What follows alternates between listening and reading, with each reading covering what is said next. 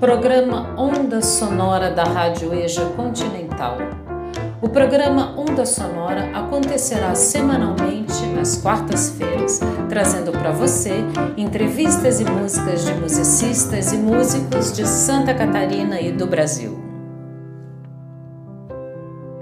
A partir desse programa, você pode produzir textos ou áudios com análises musicais, críticas, reflexões, e essas produções podem contar como hora de produção externa. Então, aproveite para conhecer a música que não toca na Rádio do Brasil e para produzir seu HPR.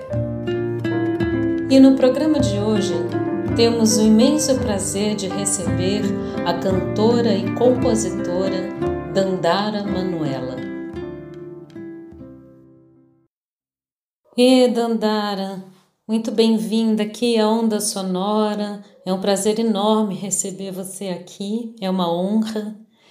E eu queria perguntar, começar perguntando para você, quem é Dandara Manuela e como foi a sua trajetória com a música? Dandara Manuela é mulher guerreira, mulher preta, mulher lésbica periférica, assistente social, cantora e compositora. É... Minha trajetória com a música se inicia no auge dos meus sete anos, assistindo Sessão da Tarde, quando eu vi pela primeira vez o filme Mudança de Hábito 2, com a Whoopi Goldberg, onde ela é protagonista. E aí eu costumo dizer que ela foi minha primeira professora de canto, porque ali eu entendi muita coisa principalmente sobre representatividade, né? Eu entendi que era possível sonhar em ser uma cantora, né? Porque tinha uma mulher preta e vários outros artistas, inclusive Lauren Hill, é, cantores e, e atores e atrizes representando, né? Estando ali me dizendo indiretamente que sim, esse lugar é possível pra gente. Então foi assim que começou a minha trajetória com a música, né? Eu lembro forte de ter decidido ali que eu seria cantora. E aí, eu fui criada pela minha avó paterna e pela minha tia paterna também, que frequentava a igreja adventista da Promessa. E a igreja é uma escola, né? Então, depois que eu decidi, pós-sessão da tarde, que eu decidi que seria cantora, eu tinha um palco para me expressar e, né, para conseguir praticar de fato isso. Então, é, comecei a cantar inicialmente naqueles eventos sazonais de ah, Dia das Mães, que daí vai uma criançada, o Dia dos Pais, enfim, esses dias mais temáticos que a criançada ocupa o púlpito para fazer alguma apresentação artística. Então, essas inicialmente eram minhas brechas de, de cantoria. E, e aí depois lembro de aniversários que tinha karaokê, eu grudava no karaokê que não me tiravam por nada. E também lembro de ouvir Fat Family, por exemplo, Pepe e Neném, que eram, nossa, eu amava assim essas vozes mas pensando em música preta mesmo, né? Com referências bem americanizadas, mas bem pretas, digamos assim. Só que daí, na igreja adventista, é uma igreja que, que tem uma música bem branca. Então eu, eu me senti um pouco. um pouco limitada naquele espaço, né? não de forma direta, mas parecia que as coisas que eu realmente admirava e curtia fazer é, não cabiam muito ali. Então acho que isso de certa forma podou meu canto assim num determinado momento de aprendizado com a música, né? Inclusive foi nesse espaço que é, eu comecei a ter aulas, né?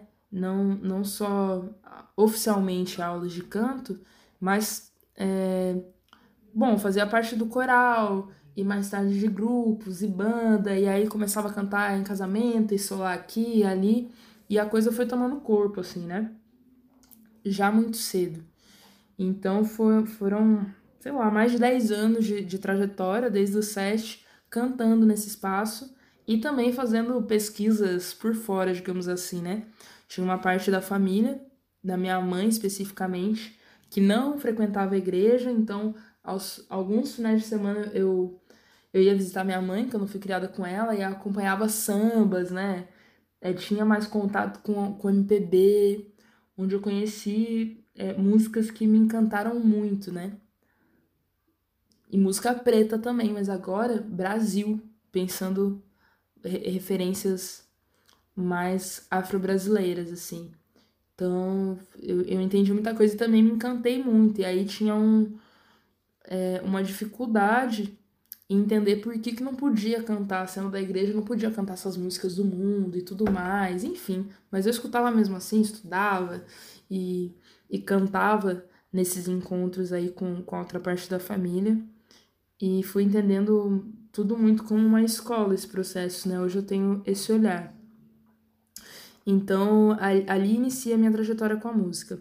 A Dandara, enquanto cantora é, profissional que canta e ocupa palcos profissionalmente, né, tentando ganhar dinheiro com isso, ela nasce em Florianópolis, né?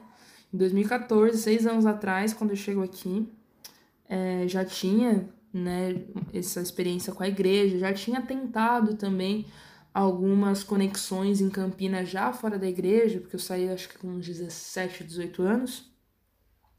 Mas tudo um pouco é, solto, né? Formas soltas.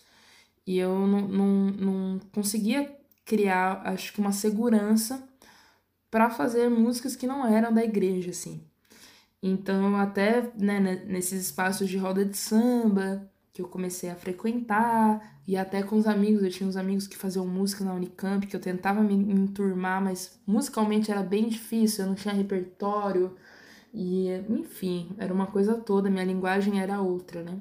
E aí, quando eu chego em Florianópolis, que eu falo que esse lugar me abraçou muito enquanto cantora, e compositora também, que eu vou nascer compositora aqui.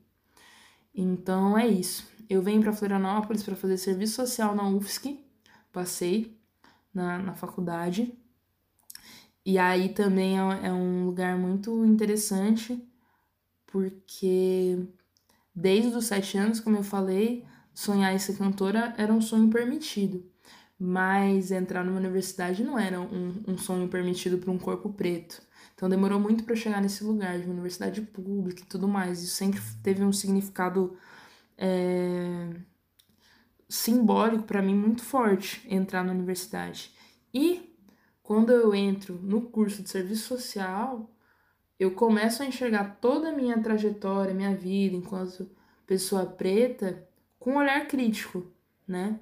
Não exatamente que o curso dê munição para isso, porque a gente acaba ficando muito é, numa esfera da classe trabalhadora e não pensando tanto raça quanto é, deveria.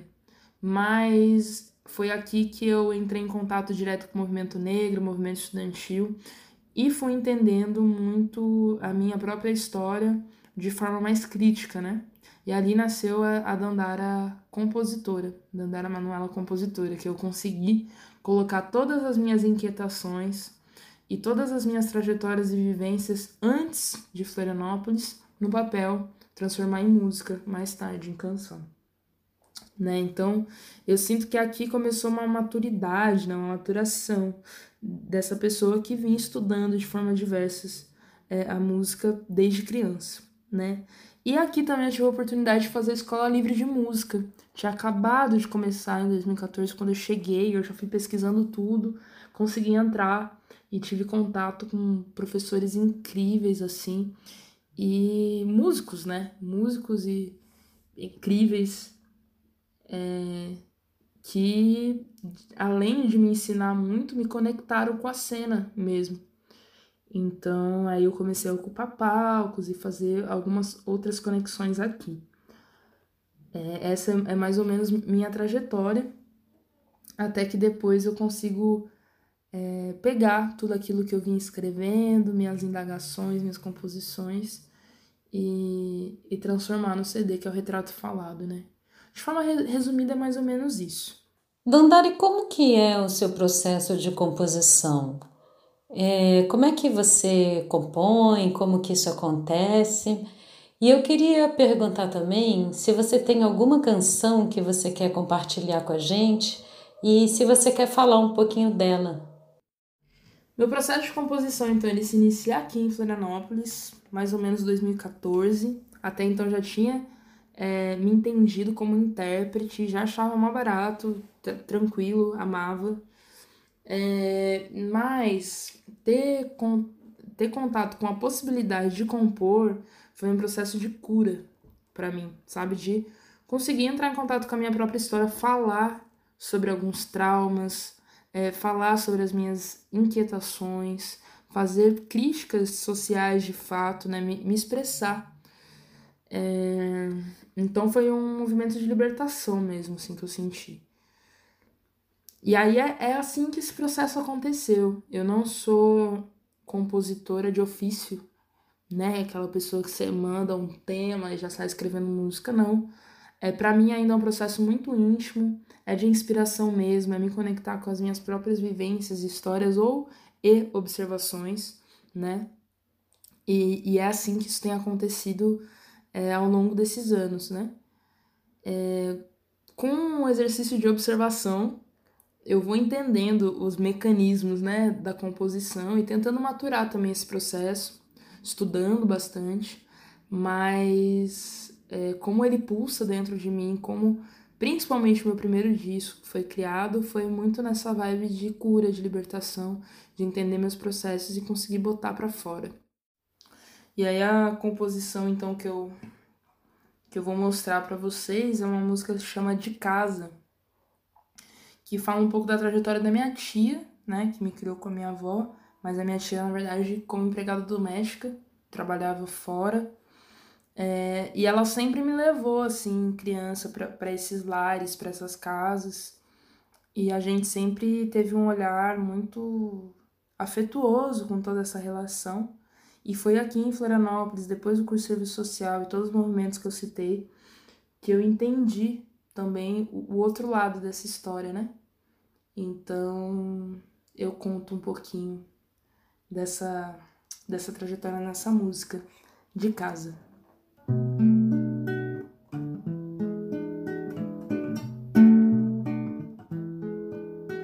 De casa em casa sem casar é quase da família. No quarto da cozinha.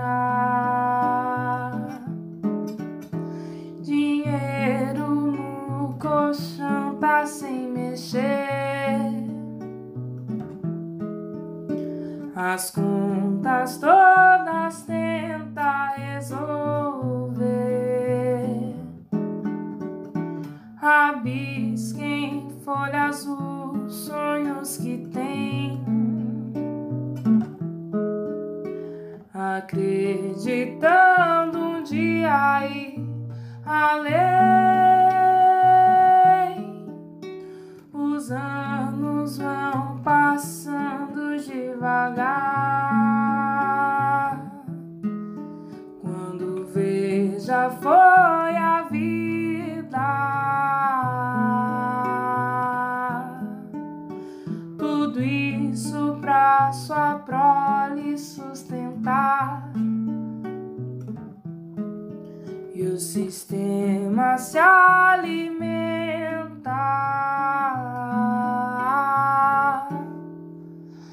Maria.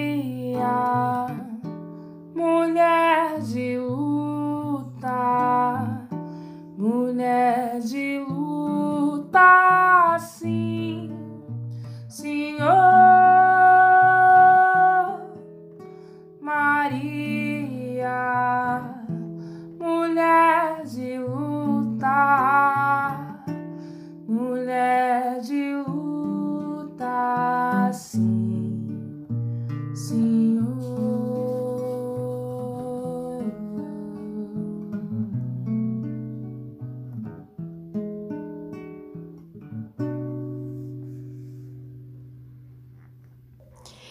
E você, Dandara, como uma mulher, como uma mulher negra aqui na cidade de Florianópolis, vivendo de música aqui, eu queria perguntar para você o que, que é ser uma mulher na cena musical de Florianópolis. Bom, ser mulher no cenário musical de Florianópolis, sobretudo mulher preta, é um lugar de descrédito, né? É uma cidade, uma região, de forma geral, muito conservadora, esses marcos de hierarquia e, e, e machistas e, e até marcadores mesmo de, de privilégios, eles aparecem de forma transversal em todas as áreas, né? Mas como profissional da música que eu sou, eu senti isso de diversas formas, assim em cenários diferentes, inclusive, né? Então, com técnicos de som, com a galera da luz, é, com a própria banda, né? E projetos que você está indo participar, ou que você faz parte da banda do projeto, ou inclusive e até quando você é a cabeça do projeto. Então é sempre um lugar de que está colocado à prova, né? Como se as pessoas estivessem te fazendo um favor, é, você é a cerejinha do bolo, mas no mau sentido, tá aqui para só fazer um, um enfeitezinho. Então é um lugar de disputa o tempo todo que a gente tem que provar é, a nossa capacidade, provar que a gente sabe o que a gente está fazendo, né? E enfim, inclusive em processos coletivos, às vezes, né, de encontros, é, não é fácil. Não é fácil, mas algo que me fortalece muito é o encontro de outras mulheres, mulheres em geral, mas sobretudo mulheres pretas, é, que me fortalece muito. Então, quando eu chego aqui, eu encontro outras mulheres como eu, é, que eu posso até citar como Marisol Moabá, Heloísa Gonzaga, Juliana de Passos, Anne de Flor, Adia Furtado, é, entre outras mulheres negras que estão na cena e que daí juntas, pum, aí a gente vai, né? Só se fortalece e vai quebrando, furando as bolhas. Então eu acho que essa junção das mulheres de forma geral, e aí eu cito Corigé D, que me fortaleceu muito, que chegou muito recente também na minha quando eu chego aqui, cheguei em 2014, o Corija ID começou em 2015, né? Que é um grupo de mulheres, um grupo diverso, é, que também me fortalece muito. Então eu acredito que esses encontros, eu pude participar também do Sonora, que é o encontro de mulheres compositoras, que ali eu entendi um monte de coisa sobre a importância de ocupar e bater no peito esse espaço, né? E de me entender como compositora, é, enfim, então, acho que a nossa junção de, de mulheres é, faz a. nos fortalece, né? Pra gente seguir nesse cenário, não só de Florianópolis, a gente sai daqui a mesma coisa nos outros lugares, mas a gente segue fortalecidas. Então, sobre cenário musical e ser mulher e mulher preta, é mais ou menos isso. E me diz uma coisa, Dandara, como é que a quarentena afetou a sua vida e a sua produção com os seus afazeres, com a sua música, enfim, com o seu dia a dia? Quarentena mudou toda a minha dinâmica, né?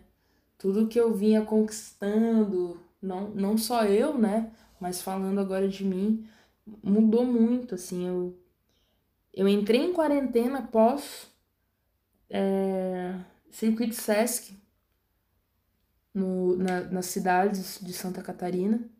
Então eu tava numa empolgação, numa vibe assim, de tipo, é isso, tudo faz sentido. Agora eu quero, quero muita turnê, sabe? Sonhando alto, assim. E aí a gente entra numa pandemia, né? Que muda toda a dinâmica.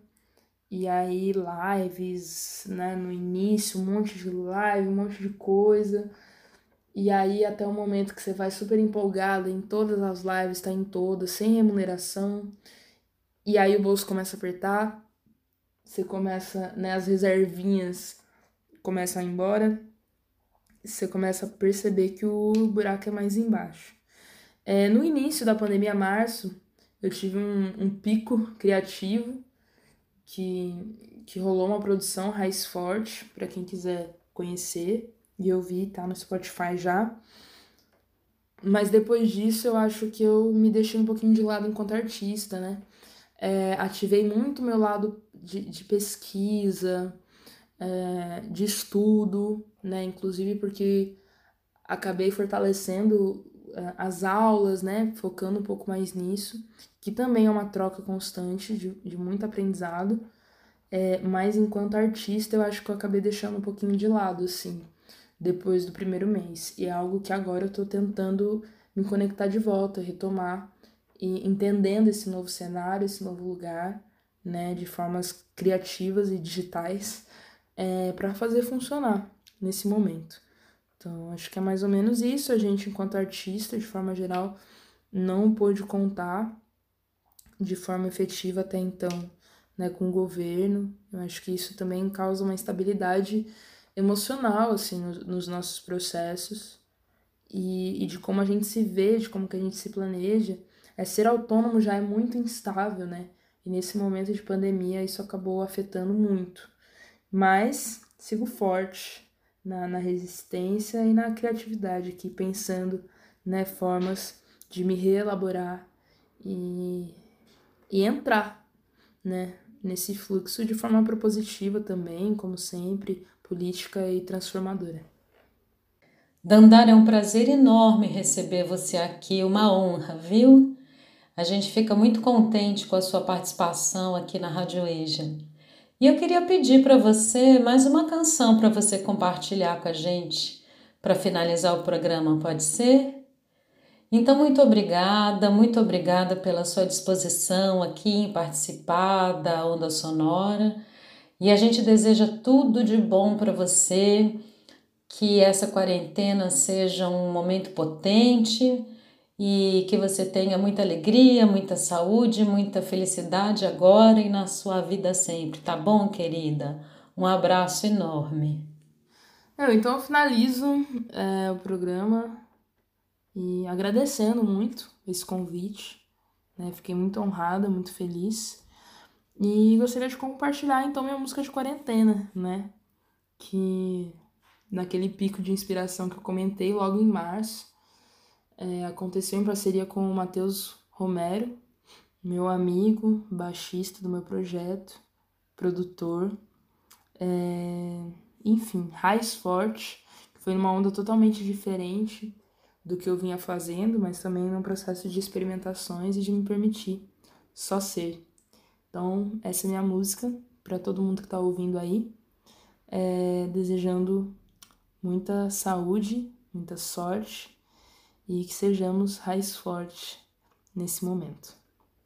É isso. Sente você mesmo é o que dá. Folha molhada, cheiro verde